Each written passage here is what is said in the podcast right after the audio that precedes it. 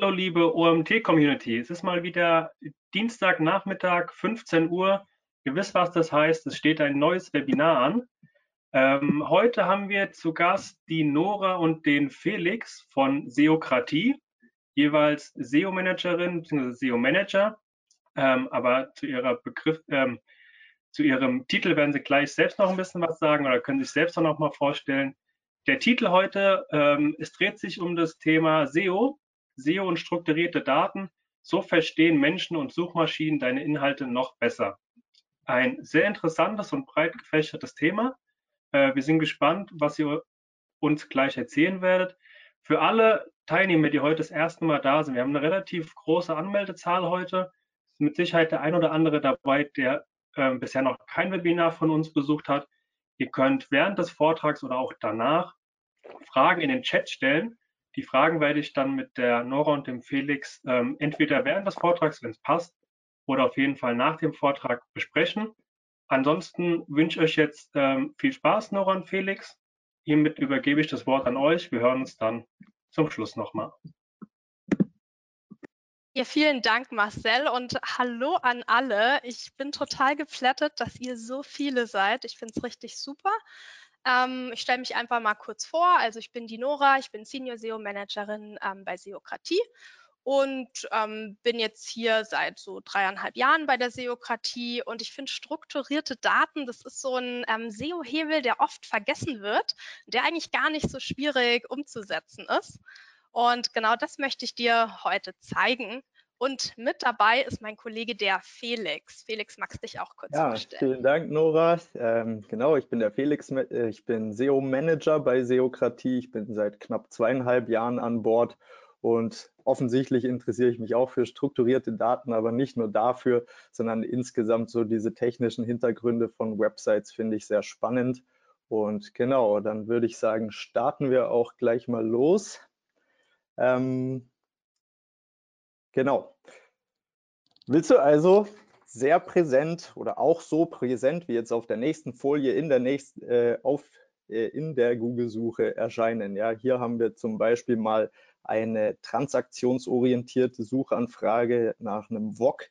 Und hier können wir sehen, äh, es ist also auf der rechten Seite dort ein Bild von dem VOG zu sehen. Das Material, die Form, Gewicht ist ausgezeichnet ähm, und dazu auch noch eine Bewertung von 4,8. 226 Rezensionen, der Preis ist mit dabei und es steht auch da, dass das Produkt auf Lager ist, regt also schon relativ gut zum Klicken an. Ähm, auf der anderen Seite haben wir jetzt hier auch eine informationsorientierte Suchanfrage. Ja, wie lange muss ich Kontoauszüge aufbewahren? Und diese Seite in dem Fall ist als FAQ-Page ausgezeichnet. Ja, ähm, das bedeutet, da kommen zwei so Akkordeon-Elemente unter dem Suchergebnis und ähm, das hilft eben auch schon dabei, das Suchergebnis zu vergrößern, rein optisch, aber kann natürlich auch dazu beitragen, dass die Leute wissen, okay, meine Frage wird da wirklich beantwortet, da klicke ich doch mal drauf. Genau. Ansonsten hätten wir hier ein Beispiel noch äh, für Buchfinanzen investieren. Da kommt dann direkt oben bei Google so eine Art Karussell, wo eben verschiedene Bücher vorgestellt werden. Es ist nämlich so, dass man auch Bücher als ähm, solche, also als tatsächlich als Buch auszeichnen kann, ja, ähm, nach schema.org. Das wird die Nora dann noch genauer erläutern, auch wie das eben funktioniert. Und hier ist es vermutlich so bei diesen Büchern, die in diesem Karussell kommen, dass da irgendwas mit Finanzen und Investieren ähm, eben als Titel beispielsweise des Buchs hinterlegt ist oder dass das irgendwo in den strukturierten Daten dort vorkommt.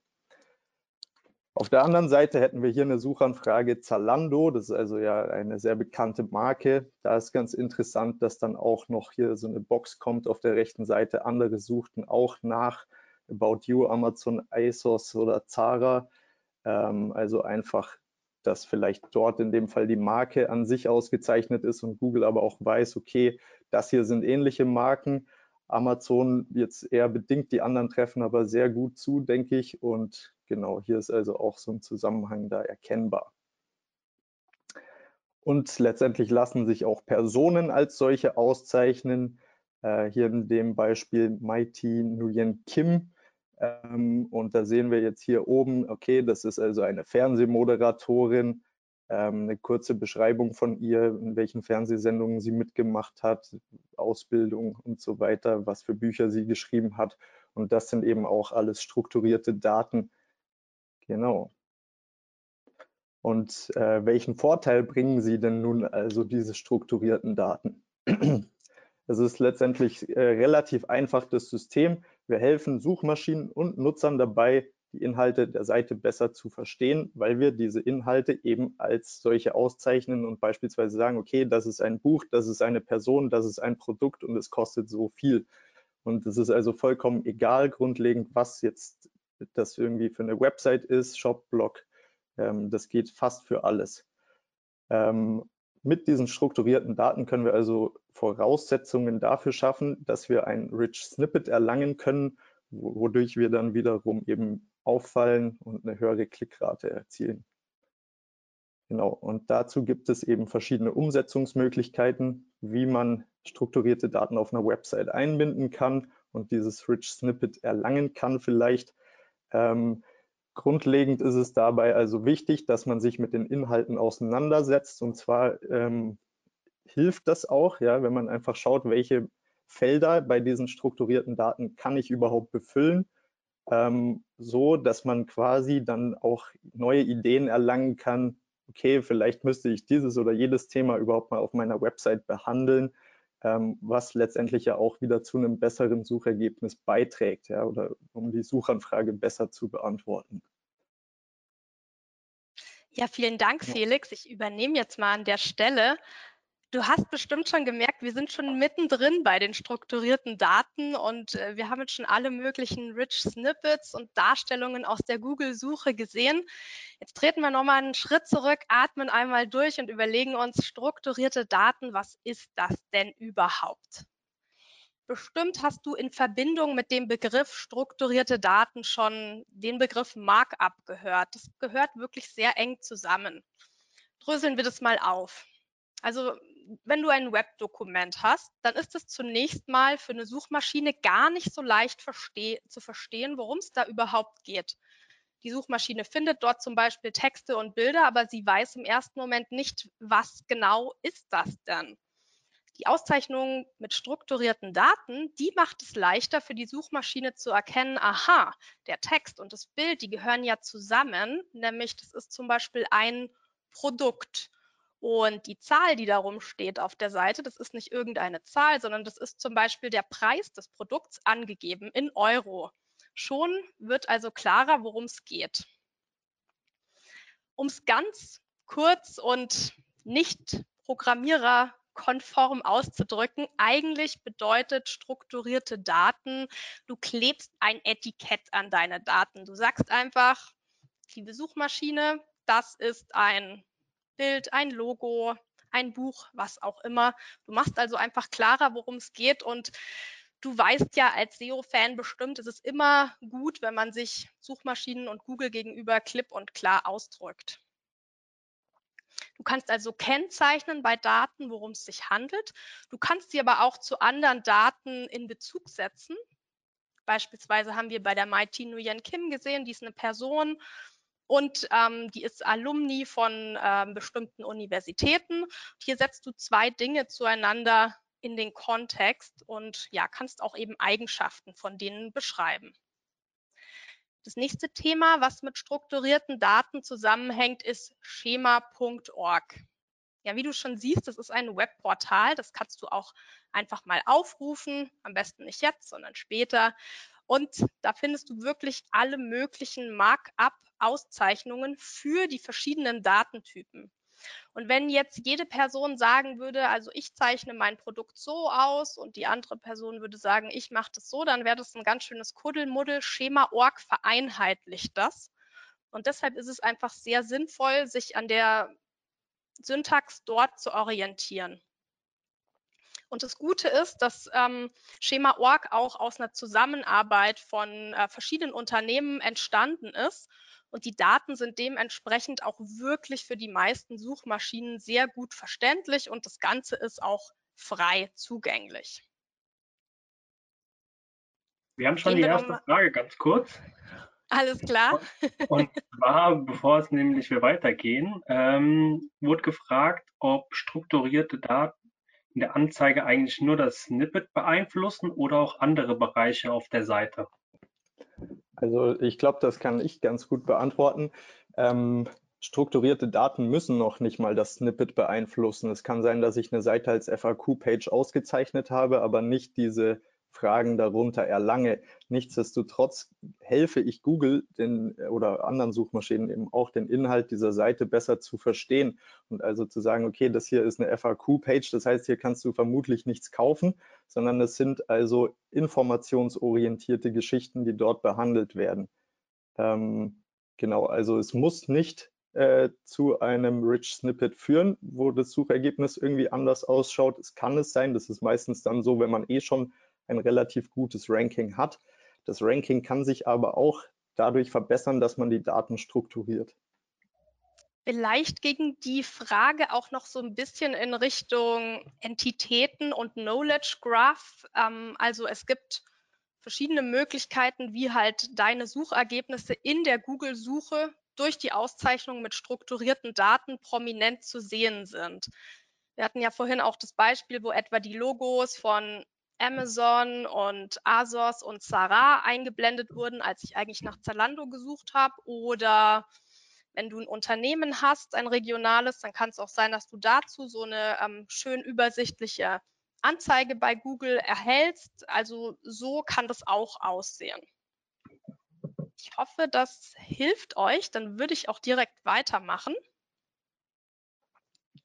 Wir haben gerade schon die nächste Frage. Ich würde sie gerade an setzen, aber dann nach willst du weitermachen.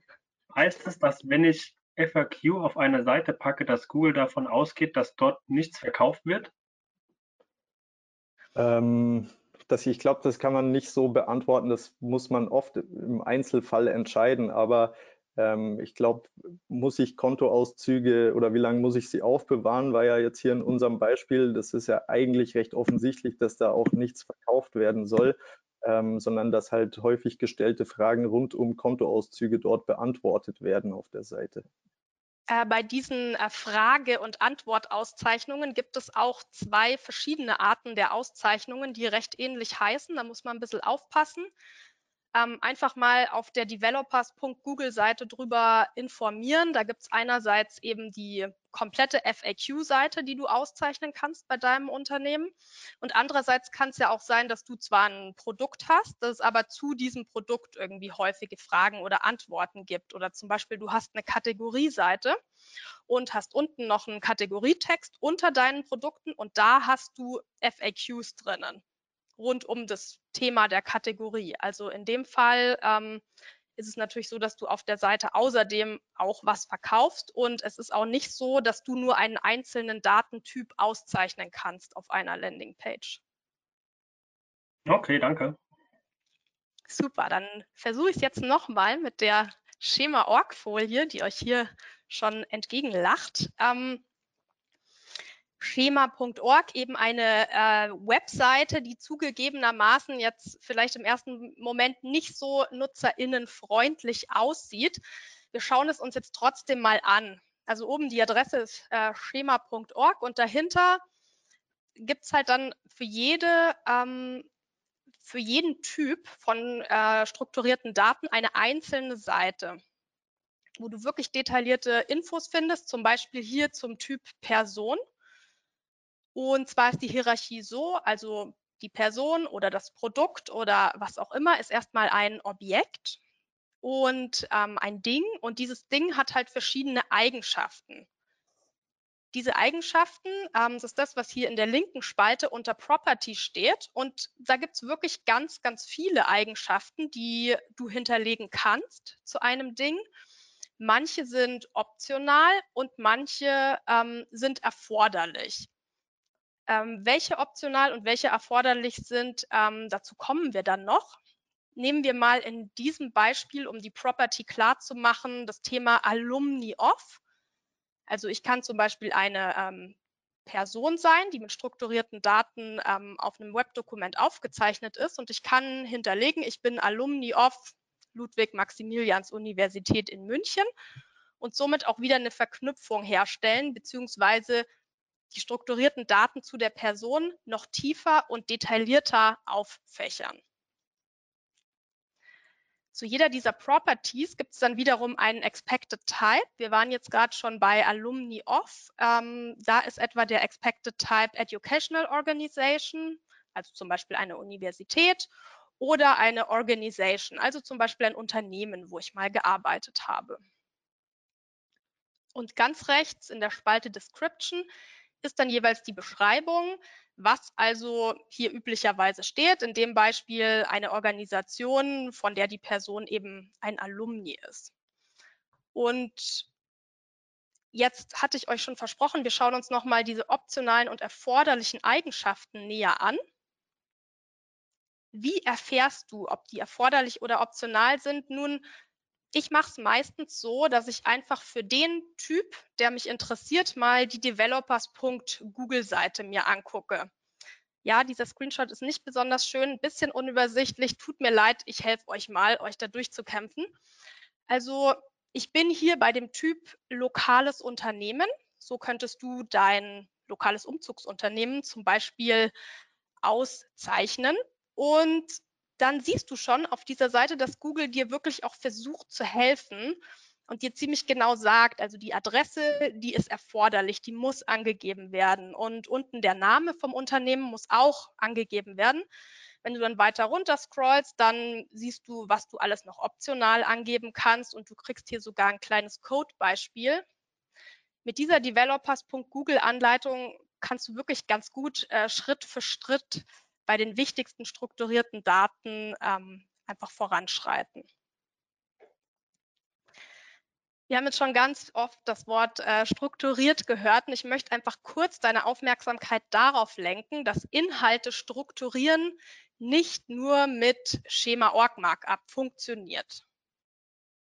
Du solltest natürlich auch deine Texte, deine Inhalte mit HTML in einfach eine logische Textstruktur bringen und zum Beispiel Überschriften auszeichnen, das ist die H-Auszeichnung, oder Auflistungen verwenden, das sind die ULs und die OLs, Tabellen nutzen, Fettungen nutzen, Sprungmarken nutzen und so weiter. Und ich finde, bevor, das ist sogar ein Thema, was du eigentlich als erstes in Angriff nehmen solltest, wenn du denkst, ah, okay, da habe ich tatsächlich noch Potenzial. Denn auch das wirkt sich wirklich sehr weit und ähm, auf deine UX wie auf deine SEO-Performance aus und es kann vor allem ebenfalls zu Rich Snippets führen, die so aussehen wie die, die wir vorher uns angeschaut haben. Also es kann dann aussehen, als wäre es ähm, mit Schema Org Markup ausgezeichnet. Merk dir, eine gute Organisation der Inhalte hilft immer, auch und gerade vor dem Hintergrund Rich Snippets zu erlangen, wie etwa das hier wo jetzt erstmal keine strukturierten Daten im klassischen Sinne benutzt wurden. Oder dieses schöne Snippet. Oh, entschuldige, zu schnell geklickt. Wo ich auch sehe, da wird einfach viel Platz in der Google-Suche in Anspruch genommen. Aber das ist, sind jetzt nicht alles strukturierte Daten. Falls du mir noch nicht ganz glaubst, schauen wir uns mal so eine mit HTML strukturierte Produktseite an. Hohlraumdübel 12 mm. Das ist vielleicht ein Thema, dem du dich noch nicht auseinandergesetzt hast. Ich musste mich damit auseinandersetzen, leider. Auf jeden Fall rankt hier Bauhaus und Bauhaus hat die Dübellänge und das Material etc. nicht als strukturierte Daten ausgezeichnet, sondern die haben einfach nur auf ihrer Produktseite sehr schön übersichtlich das in einer Tabelle gegenübergestellt und das eben als Table im klassischen HTML-Sinne ausgezeichnet. Deswegen eben nochmal der Appell, nutz also auch HTML einfach äh, zur Strukturierung deiner Texte. Jetzt kommen wir zu besonders beliebten Markups, denn ich habe ja jetzt schon verschiedene erwähnt, aber bestimmt möchtest du jetzt über die einen oder anderen noch ein bisschen mehr erfahren. Fangen wir mal mit dem Product Markup an. Das ist besonders bekannt. Ja, also das hilft KäuferInnen bei der Produktrecherche und ähm, auch in Google Bilder werden Bilder dann mit so einem kleinen Tag ausgezeichnet. Da steht dann drauf Produkt und dann weißt du gleich, hier siehst du ein Produkt-Tag. Klassischerweise also zum Beispiel diese Auszeichnung, die wir schon am Anfang hatten vom Asia Street Food VOG. Was du hier siehst, ist zum Beispiel die Auszeichnung von Material, Form, Gewicht und so weiter. Und ich denke, wir stimmen überein, es ist richtig schön, wenn du so in der Google-Suche gefunden wirst, denn die Wahrscheinlichkeit, dass einfach die Nutzerinnen dann klicken, die ist wirklich hoch. Denn sie sehen ja schon genau, was sie erwartet. Es gibt ein paar Voraussetzungen für das Product Markup, wie eigentlich auch für die anderen Markups. Also du musst natürlich immer inhaltlich korrekt auszeichnen. Du solltest da wirklich nicht versuchen, Google in die Irre zu führen, um damit dein Ranking irgendwie zu manipulieren. Klappt erfahrungsgemäß entweder gar nicht oder kurz und dann kann es sogar eine Abstrafung geben. Ähm, außerdem sollten deine Daten natürlich aktuell sein. Ja, und was kannst du da jetzt alles an Properties auszeichnen? Wirklich viel. Ich nenne hier mal nur ein paar Sachen. Name, Beschreibung, URL, Bild, Preis und Währung, Bewertung und Verfügbarkeit. Und du kannst vor allem auch einen Bezug zu anderen Produkten herstellen via strukturierten Daten, also zu Modellen und Varianten zum Produkt oder zu ähnlichen Produkten und zu verwandten Produkten. Schauen wir uns mal so ein schönes Rich Snippet an, ein Ranking einer Kategorie. Und bei dieser Kategorie sehe ich jetzt ein Produktbild und Links zu Produkten. Wir sind immer noch beim Thema Hohlraumdübel.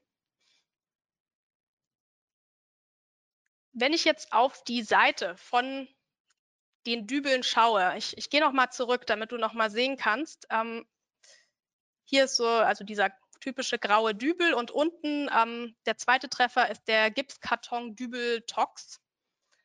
Und auf der Kategorieseite finde ich unter anderem eben diesen Dübel.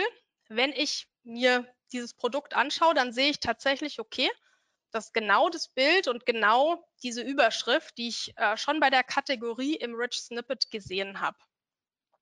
Wenn ich jetzt das Produkt in ein Tool zum Testen strukturierter Daten reinhaue, ja, dann sehe ich sofort, dass hier auch wirklich alles sehr schön ausgezeichnet wurde. Der Type ist ein Produkt. Der Name ist eben dieser Gipskarton Dübel Tox. Und unten wurde auch das Bild ganz genau hinterlegt mit dem Type Image Object, der URL, dem Namen und so weiter. Das hier ist nur ein kleiner Ausschnitt aus dem ganzen Markup. Ein weiteres sehr beliebtes Markup, die Breadcrumb. Ja, und eigentlich bin ich, um ehrlich zu sein, noch beim selben Beispiel, denn damit die Kategorie so schön und prominent rankt, da hat auch die Breadcrumb ihren Hintergrund ausgezeichnet, was einer Suchmaschine wirklich hilft, genau zu verstehen, okay, die Hierarchie ist hier von der Startseite zu den Eisenwaren, zu den Dübeln und dann eben zu den Hohlraumdübeln. Damit erleichterst du einfach Suchmaschinen das Verständnis deiner Shop-Hierarchie und äh, du erhöhst einfach die Wahrscheinlichkeit für so schön hervorstechende Rich Snippets. Ich habe eine kurze Frage dazu. Und zwar die Frage lautet, müssen die Markups händisch ausgefüllt werden? Bei einem Shop mit vielen Produkten wäre das doch sehr mühsam umzusetzen. Ja, das ist sehr mühsam. Ähm, nein, das kannst du natürlich auf irgendeine Art und Weise automatisieren, beziehungsweise ein Feed dafür anlegen. Ähm, es gibt auch Plugins, die hier die Arbeit ähm, abnehmen, aber Voraussetzung ist natürlich, dass irgendwo diese Daten in einer, ich sag mal, strukturierten beziehungsweise organisierten Form hinterlegt werden. Okay, danke.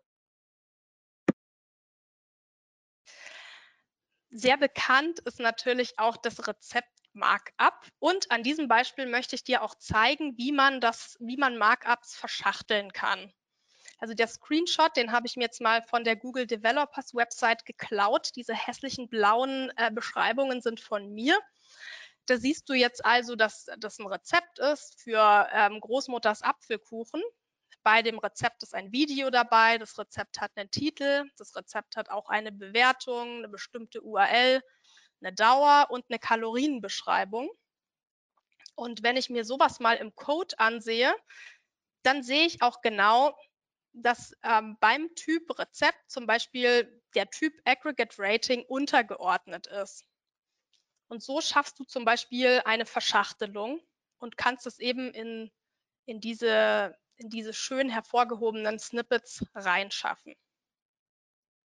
Ein weiteres Beispiel sind Event-Markups, auch sehr beliebt. Ich möchte schon ewig mal lernen, mit Python zu programmieren und ja, suche deswegen zum Beispiel nach so etwas. Und ja, das Snippet hier finde ich ist sehr schön auffallend von der Python-Schulung. Wenn ich hier wieder gucke, welche strukturierten Daten sind auf der Seite ausgezeichnet, dann sehe ich auch wieder einige.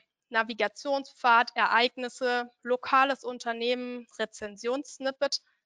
Da hat sich jemand also wirklich Mühe gegeben mit den strukturierten Daten. Die Mühe wurde offenbar belohnt. Und ja, wenn ich einen Schritt tiefer schaue bei dieser Python Basiswissensschulung, dann sehe ich schon, der Typ ist ein Event, der Name ist Python Basiswissen und es sind wirklich alle Infos dazu hinterlegt. Das Startdatum, Enddatum, auch der Event Attendance Mode, also wie ich da teilnehmen kann und so weiter. Und wieder diese ganzen Properties, die du hier siehst, die sind nicht alle eben notwendig, aber es hilft, wenn du möglichst viele Daten auch zur Verfügung stellst, wenn du die hast. Nun möchte ich dir nochmal einen Überblick geben, was es so alles gibt an strukturierten Daten und welche besonders beliebt sind nach meiner Erfahrung. Also einerseits sind Blogartikel äh, sehr beliebt und Videos, kann man natürlich auch zusammenfassen. Dann Produkte, das ist die gleiche Schema-Auszeichnung wie für Dienstleistungen. Veranstaltungen oder Kurse, wie eben der Python-Kurs, Anleitungen und FAQs. Anleitungen äh, sind How-Tos, falls du diese strukturierte Auszeichnung suchst. Dann Unternehmen, also zum Beispiel lokale Unternehmen, aber auch große Organisationen und äh, in Verbindung damit das Logo meistens. Dann Personen, Bewertungen und Rezensionen, die Breadcrumb, die Searchbox. Die Searchbox, das bedeutet, wenn du eine eigene Suche implementiert hast auf deiner zum Beispiel Shop-Seite. Dann Jobpostings, wenn du Mitarbeiterinnen finden möchtest und Rezepte. Das ist wirklich nur eine, ein kleiner Auszug, was es gibt, was aus meiner Sicht die beliebtesten Markups sind. Nun möchtest du sicher wissen, wie setzt du denn das um? Nun, es gibt viele Möglichkeiten und eine klare Empfehlung von Google, die lautet, mit JSON-LD umsetzen. Und wie du das machst, das ist ganz detailliert in der Google-Dokumentation beschrieben. Ich empfehle dir auch, wenn du es machst, liest die auf jeden Fall genau durch und geh da Schritt für Schritt danach vor. Grundsätzlich gibt es die Möglichkeiten, solche Auszeichnungen im Code vorzunehmen und zwar direkt bei den jeweiligen Elementen, wo die im Code halt vorkommen also zum Beispiel, wo wirklich der Titel von einem Rezept steht oder eben gebündelt an einer Stelle. Ja, es gibt hier verschiedene, entschuldige, verschiedene Methoden, etwa JSON-LD, Mikrodaten und RDFA. Gleich mehr dazu. Und auch zum Erstellen gibt es verschiedene Möglichkeiten, etwa mit Plugins, Code-Generatoren oder du kannst natürlich strukturierte Daten auch selbst schreiben. Falls du jetzt sagst, oh Mann, ich habe überhaupt keinen Zugriff auf meinen Code oder es ist total schwierig, da IT-Ressourcen für zu bekommen, es geht auch anders. Du kannst auch zum Beispiel mit dem Google Tag Manager die Daten auszeichnen. Da brauchst du dann keinen Backend-Zugriff dazu. Oder mit dem Google Data Highlighter über die Search Console. Zu diesen beiden Möglichkeiten werde ich jetzt äh, nicht mehr vertieft eingehen.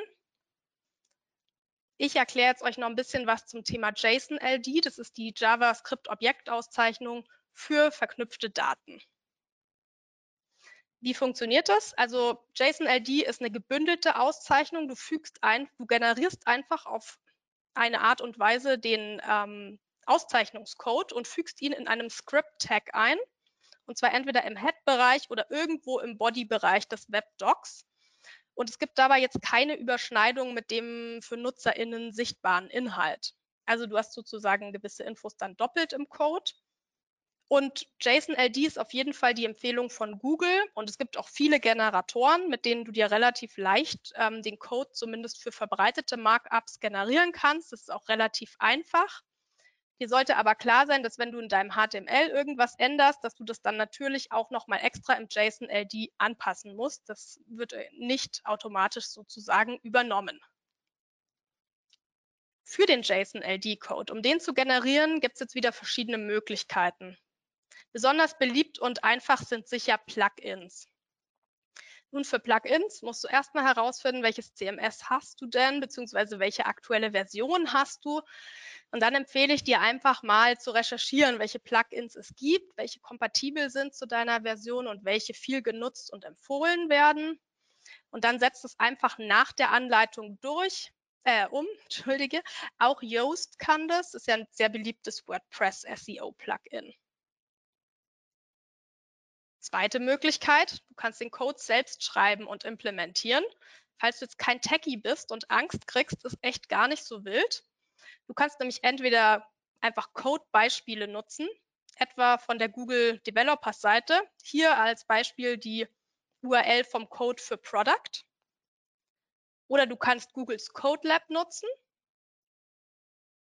Oder du kannst einfach Codebeispiele vom Ende jeder Schema-Org-Seite nehmen. Etwa du möchtest ein Video auszeichnen, öffnest du einfach die Seite bei Schema.org fürs Video-Object, scrollst mal runter ans Ende und da gibt es verschiedene Beispiele und JSON-LD-Code, den du dir rauskopieren und relativ leicht anpassen kannst. Und so sieht so ein Beispiel zum Beispiel aus von der Schema-Org-Seite. Du siehst hier schon, es ist sogar Beispiel 2. Das heißt, es gibt mehrere Beispiele und ja, ist nicht so schwierig, ähm, diesen Code dann einfach zu kopieren und zu verändern und einfach rein zu pasten. Dritte Möglichkeit, ja, du kannst eben mit Hilfe von Google die strukturierten Daten auszeichnen mit der strukturierte Daten Markup Hilfe. Wenn die dich interessiert, such sie einfach mal online. Wie du schon siehst, du hast hier halt nur begrenzte Möglichkeiten, welche strukturierten Daten du auszeichnen kannst. Eine meiner Lieblingsmöglichkeiten ist, äh, Generatoren zu nutzen. Besonders gerne nutze ich diesen Generator von Merkle bzw. Technical SEO. Du kannst hier einfach oben, wo gerade die kleine Weltkugel ist und Website steht, bei dem Dropdown aussuchen, welche strukturierte Daten du gerne auszeichnen würdest. Und dann gibst du im unteren Bereich einfach alle Inhalte einzeln ein. Und der Code generiert sich quasi automatisch und den musst du dann nur noch kopieren und in deinen Code reinposten. Nun noch ein Beispiel, wie so ein JSON-LD-Code aussieht. Hier am Beispiel einer Breadcrumb. Ich zeige dir dieses Beispiel deswegen, weil wir uns gleich noch andere Auszeichnungsmöglichkeiten, etwa via Mikrodata, angucken werden, damit du die Unterschiede erkennst. Also hier siehst du zum Beispiel immer am Anfang add context, Schema org, add type, da wird der Typ angegeben und dann geht es eben immer schrittweise tiefer in die Properties rein. Nun die Microdata. Das ist die nächste Möglichkeit. Microdata, das ist eine HTML-Spezifikation, um Seitenelementen Informationen hinzuzufügen. In diesem Fall ist es also sehr nah am HTML angelehnt und es äh, funktioniert mit Tag-Attributen. Meistens funktioniert es so, dass du es wirklich immer im Code an der jeweiligen Stelle hinterlegst. Vorteil ist natürlich, dass wenn du dann auch was im HTML änderst, dann ist es in dem Fall auch direkt in deinen Mikrodaten drin. Du kannst es allerdings auch gebündelt im Kopfbereich hinterlegen. Ja, und wie sieht das jetzt aus? Nehmen wir das gleiche Beispiel wie bei JSON-LD, nämlich die Breadcrumb. Das sieht also so aus, dass wirklich direkt bei der Breadcrumb ausgezeichnet ist. Zum Beispiel sind wir hier im Bereich Science Fiction, der dem Bereich Bücher untergeordnet ist. Und du siehst, bei Mikrodata geht es hier um, um Item Props und Item Types. Schauen wir uns nun die nächste Möglichkeit an. RDFAs, das ist ein Rahmen zum Beschreiben von Ressourcen und Attributen. Eine HTML5-Erweiterung, die verknüpfte Daten unterstützt. Auch hier geht es um HTML-Tag-Attribute Eigentlich recht ähnlich zu den Mikrodaten. Auch das kannst du sowohl im Kopfbereich als auch im Haupttext der HTML-Seite verwenden. Und der korrespondierende Breadcrumb-Code sehe so aus. Also hier äh, wird per Vocab auf Schema.org äh, verwiesen, dann kommt der Type of Breadcrumb List und dann kommen die Properties und auch wieder Type of. Du hast bestimmt gemerkt, ich bin durch die Microdata und RDFF, RDFA-Beispiele jetzt schneller durchgegangen, weil eben JSON-LD die Google-Empfehlung ist. Und ja, wenn Google so deutlich was empfiehlt, ist es meistens nicht verkehrt, sich dran zu halten. Ich habe dazu noch eine kurze Frage. Und zwar wurde gefragt, ist es für Google relevant, auf welche der vier Arten die strukturierten Daten ausgezeichnet werden? Ähm, ähm, wenn du es richtig machst, nein, ist für Google nicht relevant. Es kann aber, das habe ich jetzt öfter erlebt in der Vergangenheit, bei den Mikrodaten zu Problemen kommen, weil da sind diese einzelnen äh, Properties in Anführungsstriche gesetzt. Und wenn du jetzt in der Property selber, also in irgendeinem Namen oder einer Bezeichnung nochmal Anführungsstriche hast, dann kommt da jetzt ein Fehler. Das heißt, da muss man die davor escapen mit so einem Backslash, ähm, die Anführungsstriche, dass die quasi erkannt werden, dass das ein Inhalt ist und kein Anführungsstrich, der irgendeine Property ähm, ja, beschreibt. Also da kommt es öfter zu Problemen und diese äh, andere Variante ist einfach ein bisschen besser. Okay, ich würde äh, gerade anschließend nochmal eine Frage stellen, die gerade reinkam.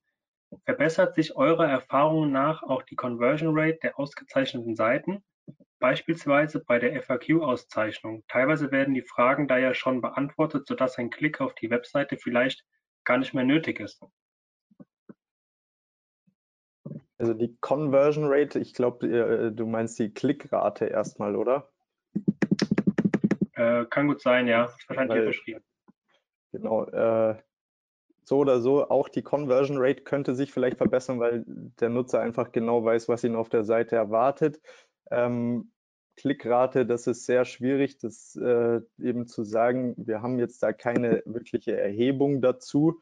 Äh, ich behaupte aber, dass es eigentlich zu einer besseren Klickrate führt und vor allem auch die Nutzer ähm, auf die Seite bringt, die du wirklich auch haben möchtest, ja, und nicht ähm, Leute, die vielleicht sonst eh sofort auch abgesprungen wären, weil eben sie schon im, vor dem Klick wissen, was sie auf der Seite erwartet. Es ist auch immer relativ schwierig, da pauschale Antworten zu treffen. Also bei einem Kunden, an den ich gerade denke, ja, da hat sich es auf jeden Fall verbessert. Aber mein Tipp, probier es einfach mal. Also nimm erstmal eine Landingpage, bau da die strukturierten Daten für FAQs zum Beispiel ein und dann schau an, was passiert. Erstens ist es noch nicht garantiert, wenn du die strukturierten Daten hinterlegst, dass es auch so in der Google-Suche angezeigt wird. Es ist nur ein Kann. Und dann kannst du dir eben anschauen, wie sich ähm, die Klicks verändern und ob du wirklich mehr äh, Leute dadurch adressieren kannst oder nicht. Auf jeden Fall ist es mal so, wenn jetzt nicht alle anderen auch strukturierte Daten haben, und zwar die gleichen wie du, dann fällst du auf jeden Fall mal auf. Und auffallen ist ja grundsätzlich mal nicht verkehrt. Genau, danke. Alles klar, dann mache ich jetzt weiter mit dem Thema strukturierte Daten testen, denn wie der Felix gerade schon erzählt hat, ähm, ich kann dann meinen Code alles Mögliche einfügen, aber Content-Management-Systeme machen manchmal komische Sachen, schmeißen den Code wieder raus oder vielleicht ist doch irgendwas schiefgegangen, du hast irgendwo was Kleines vergessen. Deswegen schau, ob es auch funktioniert, was du dir so gedacht hast. Es gibt dafür verschiedene Möglichkeiten. Ich nutze ganz gern den Test für Rich Suchergebnisse. Den kannst du genauso recherchieren, dann wirst du ihn finden und kannst hier übrigens auch fremde URLs eingeben, kannst also nicht nur deine eigene Seite angucken, sondern auch mal schauen, was die Konkurrenz so treibt und wie die es denn geschafft hat, so toll in den Suchergebnissen hervorzustechen. Du kannst also eine URL eingeben oder auch Code. Also wenn du noch gar nichts veröffentlicht hast, um einfach mal zu schauen, äh, stimmt mein Code? Habe ich das alles richtig geschrieben? Code kannst du hier einfach ins Fenster reinpasten. Ähm, bitte den gerenderten Code reinpasten. Und ja, dann erhältst du eben so eine Antwort wie hier, wo du dann genau siehst, hier ist ein, also ein Artikel, sprich ein Blogpost ausgezeichnet, Navigationspfad ausgezeichnet, Es ist außerdem ein How-to, also eine Anleitung ausgezeichnet und noch eine Rezension. Und wenn du jetzt nur eigene URLs testen magst, das geht natürlich auch mit dem URL-Prüftool in der Google Search Console. Kannst einfach bei deiner Property oben eine URL eingeben, Enter drücken und dann siehst du zum Beispiel bei diesem Magazinbeitrag, den ich mir hier angucke, da wurden unten FAQs ausgezeichnet das wurde als gültiges Element erkannt. Ein weiteres Prüftool stellt Schema Markup dir, äh, Schema Org dir selber zur Verfügung. Das ist der Schema Markup Validator.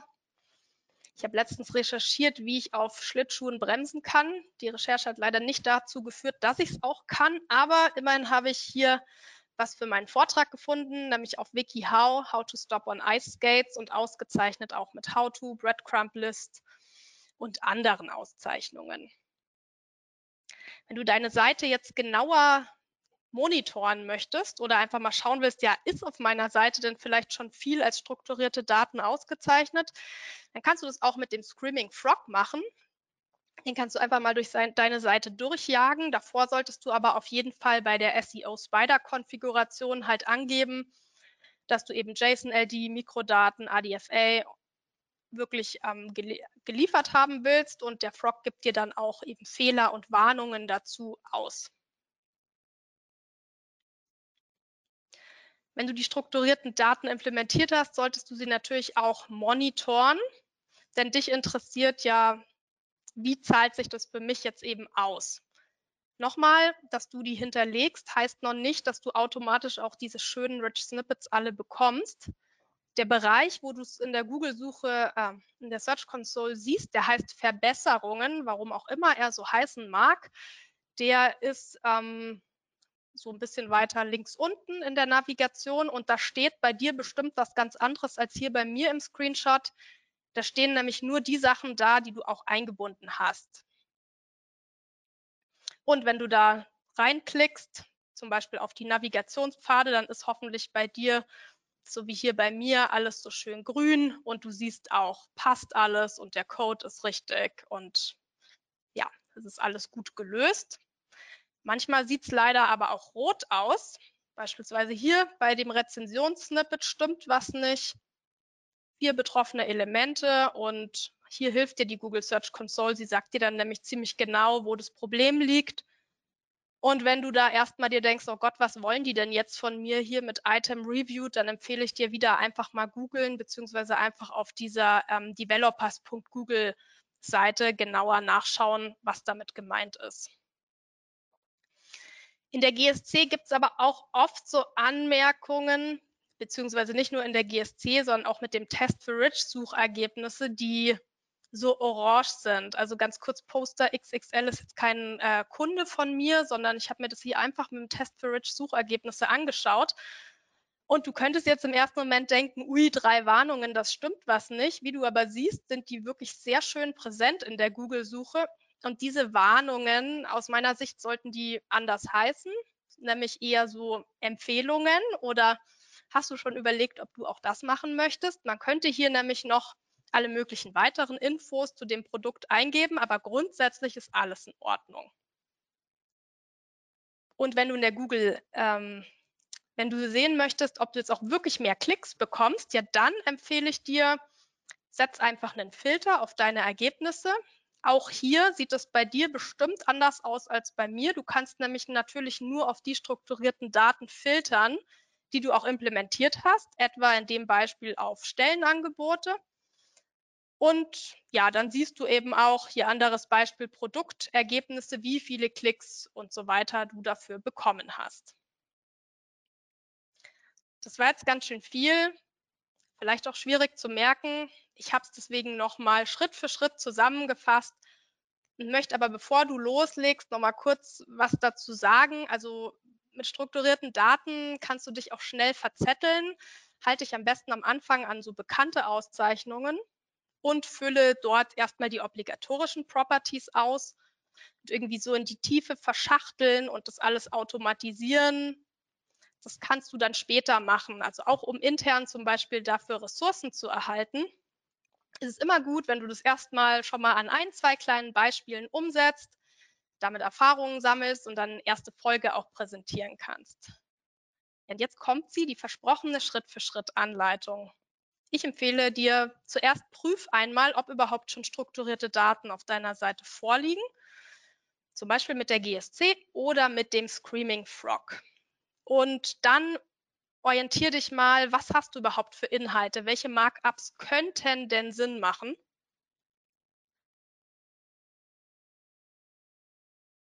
Diese Markups durch um zu verstehen, was du da alles hinterlegen kannst. Stell dir die Infos für die Properties zusammen und nochmal, die Infos müssen richtig sichtbar und aktuell sein nach Google-Richtlinien und so erhöhst du auch einfach die Chance, gelistet zu werden.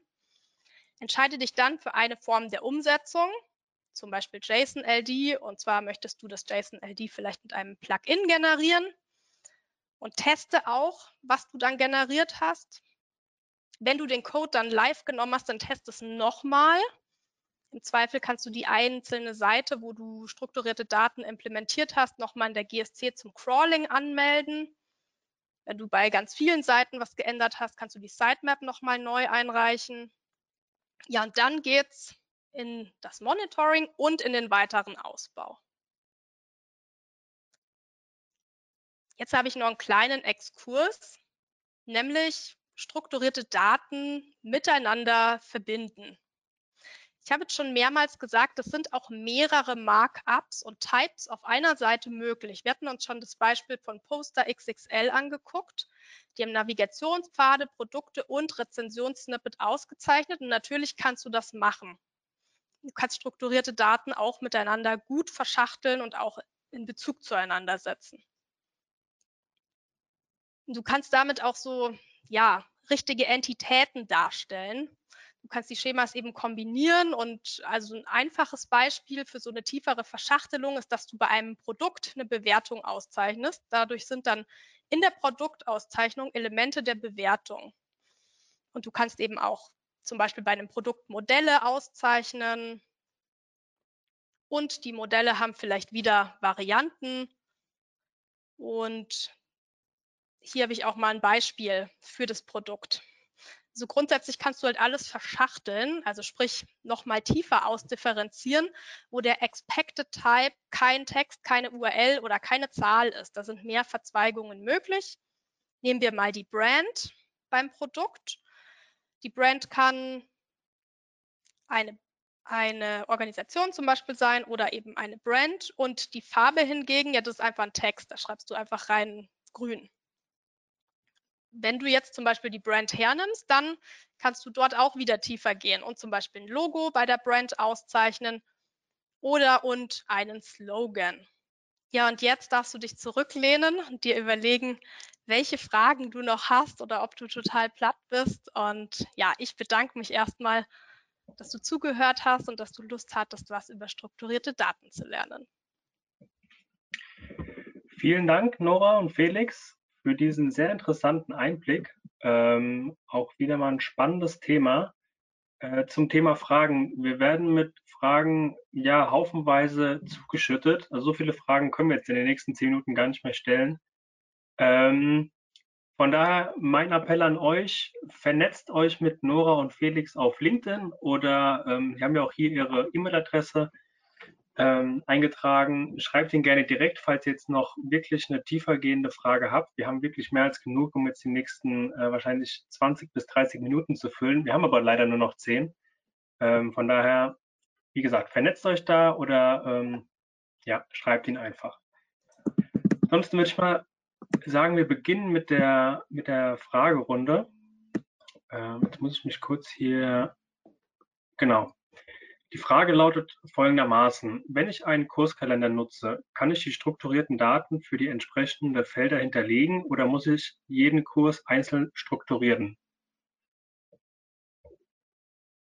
Hm, ich würde sagen, das kommt darauf an. Auf jeden Fall kannst du jeden Kurs einzeln strukturieren, wenn diese einzelnen Kurse auf einzelnen URLs liegen, die immer nach dem gleichen Schema aufgebaut sind. Also im Prinzip genau gleich aufgebaut sind, nur mit anderen Inhalten, anderes Datum, anderer Titel und sowas, dann bin ich mir sicher, dass es da auch eine Möglichkeit zur Automatisierung gibt. Wie das jetzt aber im Einzelfall umgesetzt wird, ist halt so jetzt für mich eigentlich nicht zu beantworten. Also du kannst schon ähm, auch mehrfach halt, also sozusagen zu einem Kursthema halt mehrere einzelne untergeordnete Events anlegen, die dann halt von dem übergeordneten Event bestimmte Infos erben, etwa Name und Beschreibung und wo sich halt dann nur das Datum zum Beispiel unterscheidet. Okay.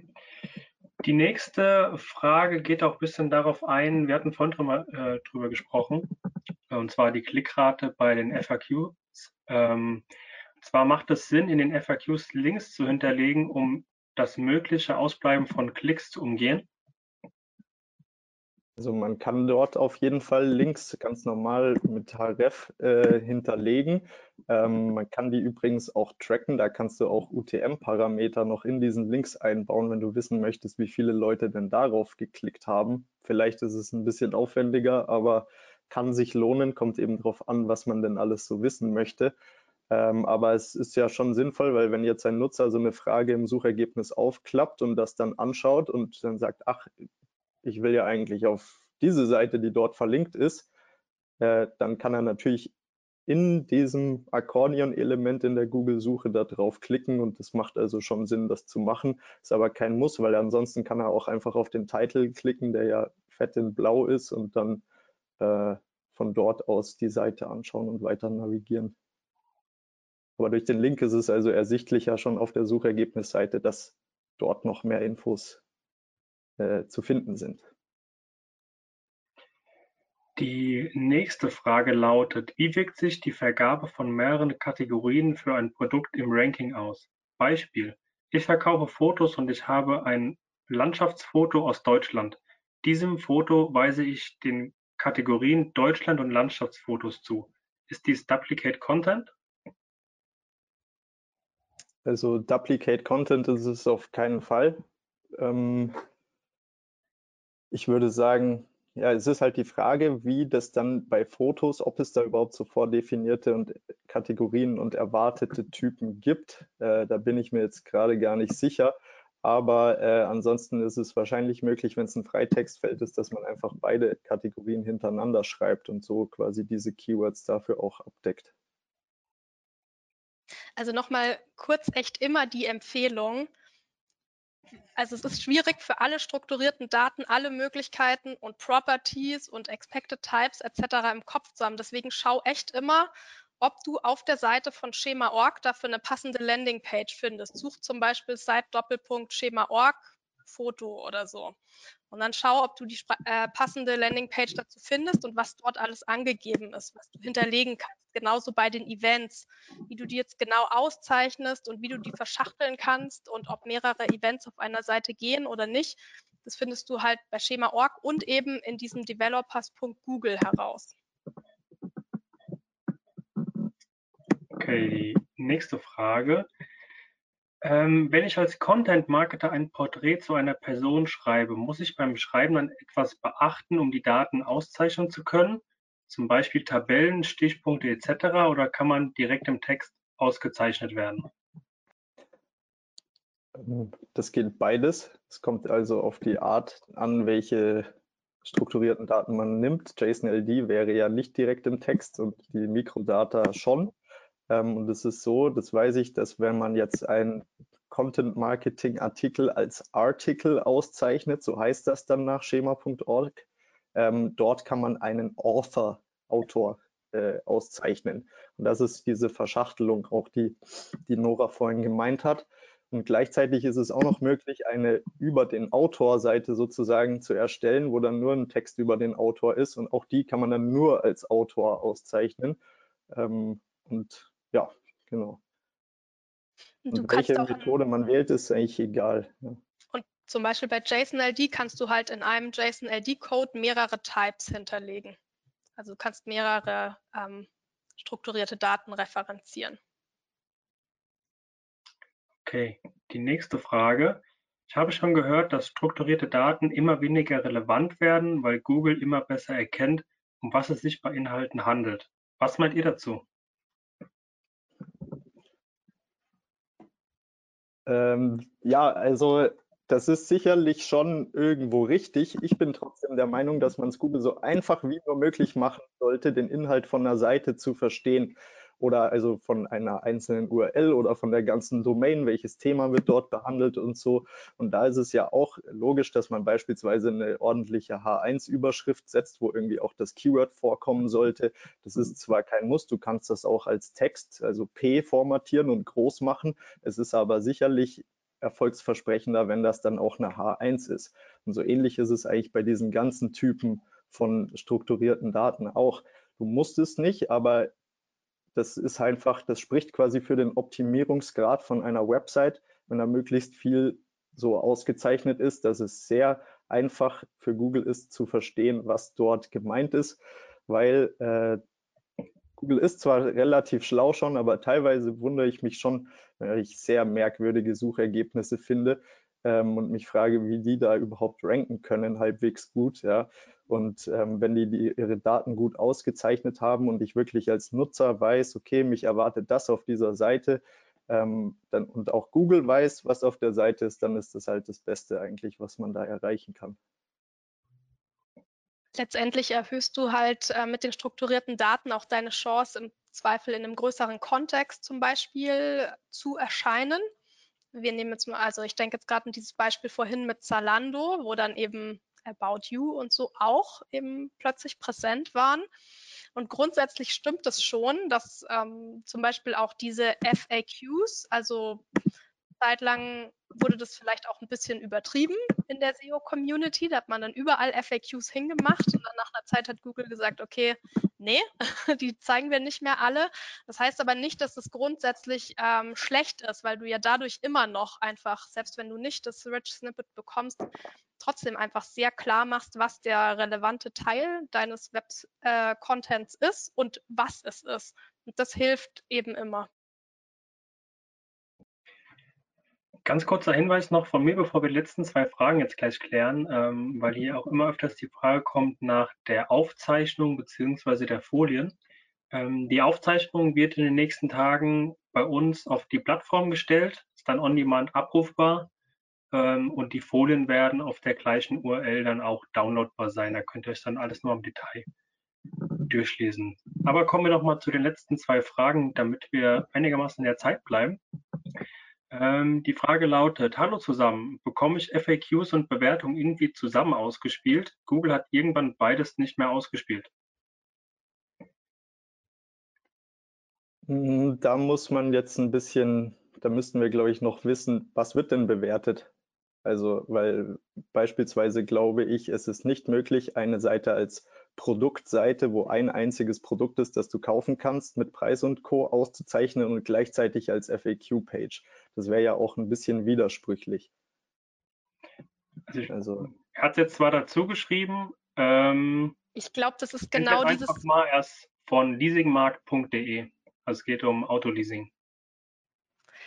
Okay, ich glaube, das können wir uns jetzt nicht mehr genau angucken in der verbleibenden Zeit, aber grundsätzlich mit dieser tieferen Verschachtelung kannst du halt immer auch gucken bei Schema.org, ob es eben Möglichkeiten gibt, die Properties und die Types irgendwie miteinander zu verschachteln, also ob du vom einen zum anderen kommst. Und bei FAQs wirklich so ein bisschen dieses Missverständnis, handelt es sich jetzt eben um Fragen und Antworten zu einem Thema oder ist es eine FAQ-Page an sich? Das sind unterschiedliche Dinge. Da empfehle ich dir nochmal zu gucken und ansonsten kurz der Hinweis, nur weil du einmal auf eine bestimmte Art, auf einer bestimmten Position gerankt hast, heißt es nicht, dass es morgen immer noch so ist. Also da gibt es ja ganz viele Faktoren, warum die Suchmaschine ihre Bewertung ändert. Das muss auch nicht unbedingt was mit deiner Seite zu tun haben, sondern es kann auch einfach sein, dass sich die algorithmische Bewertung geändert hat. Hat jetzt gerade noch äh, in den Chat reingeschrieben, ob man das umgehen kann, aber ähm, ja, mit Blick auf die Uhr, Christoph, so ist, heißt der Fragesteller. Ähm, also ich glaube, das du... kann ich ganz schnell beantworten. Selbst wenn ja, es klar. geht zu umgehen, würde ich es nicht machen, weil das bestimmt gegen irgendwelche Google-Richtlinien verstößt und damit ist man nie gut bedient, das zu tun, weil früher oder später werden sie es merken und das heißt dann nicht gut. glaube, das ist ein gutes Abschlusswort zu der Frage. Ansonsten, wenn du noch weiterführende äh, Informationen brauchst, setze dich gerne direkt mit den beiden in Verbindung. So, last but not least, die letzte Frage. Ähm, kann ich auch Produkte auszeichnen, die zur Miete angeboten werden oder gilt dies nur für käufliche Produkte?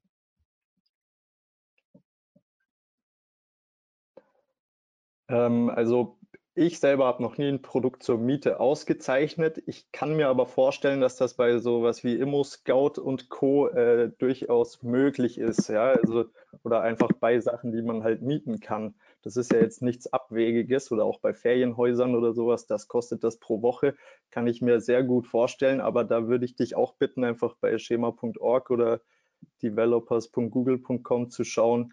Äh, da ist es sicherlich aufgeführt, ja. Aber und ich, ich habe es gerade nebenher schon mal gemacht. Ich bin einfach auf die schema.org slash product Seite gegangen, einfach mal das Wort Rent eingegeben und habe schon einen Treffer gefunden. Also es ist möglich, wohl. du musst halt dann herausfinden, wie es genau geht und das ist eben hier sehr genau beschrieben mit äh, Property und, und Expected Type. Ja, super, da haben wir auch die letzte Frage auch ziemlich schnell und äh, sehr detailliert klären können und auch helfen können, denke ich mal.